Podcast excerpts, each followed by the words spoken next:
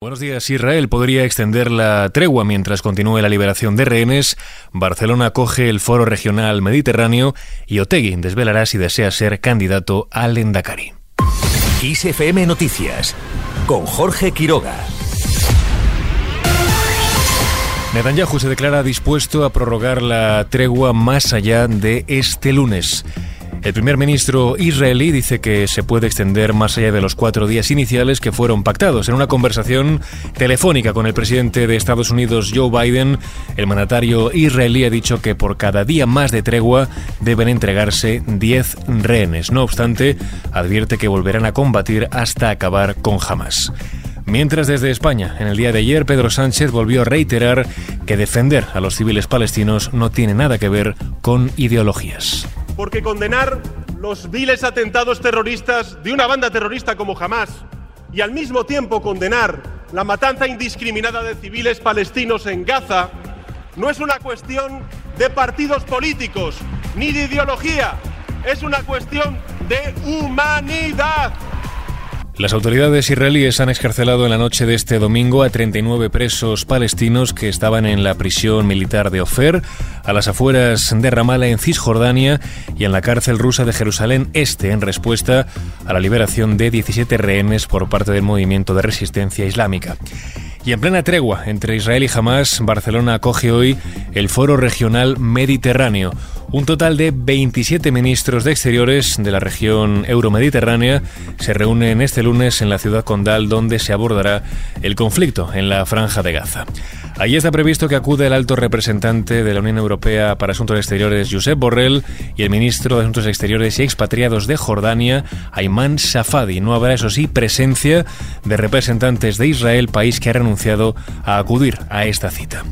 Mientras el Partido Popular Europeo celebra una conferencia también en Barcelona en pleno debate sobre la ley de amnistía. Se perdonan intervenciones de los ministros de Exteriores de Italia y Bulgaria, del presidente del PP europeo en el Parlamento Manfred Weber y del líder popular Alberto Núñez Feijó. Precisamente el dirigente gallego respondió ayer de esta forma al ser cuestionado por la crisis diplomática entre España e Israel después de que Pedro Sánchez abriese la puerta a reconocer a Palestina como Estado. Que el señor Sánchez deje de ocurrencias y que no cree un conflicto diplomático en un contexto de un conflicto bélico. Por otro lado, Tegui desvela a la mesa política de Bildu si desea ser candidato al Endacari. El coordinador general de la formación vasca solo ha comunicado su decisión a tres o cuatro personas de su círculo más próximo, según han asegurado a EFE fuentes de Bildu. En otro orden de temas, Aragonés viaja a Corea del Sur para reforzar lazos económicos e institucionales. El presidente catalán, acompañado por la consillera de Acción Exterior Merichel Serret, iniciará este viaje de cuatro días con el que pretende impulsar la proyección de Cataluña en el continente asiático. Entre otras cosas, Aragonés inaugurará la delegación del Gobierno en Seúl.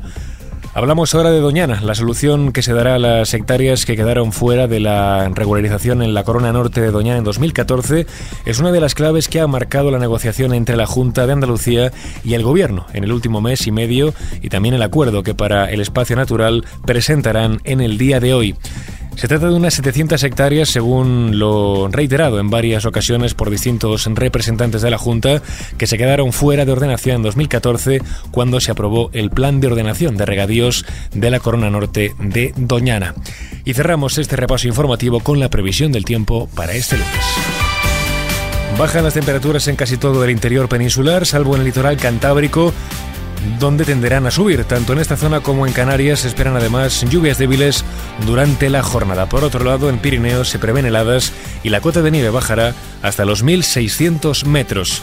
Así con la previsión del tiempo ponemos punto y final a este podcast.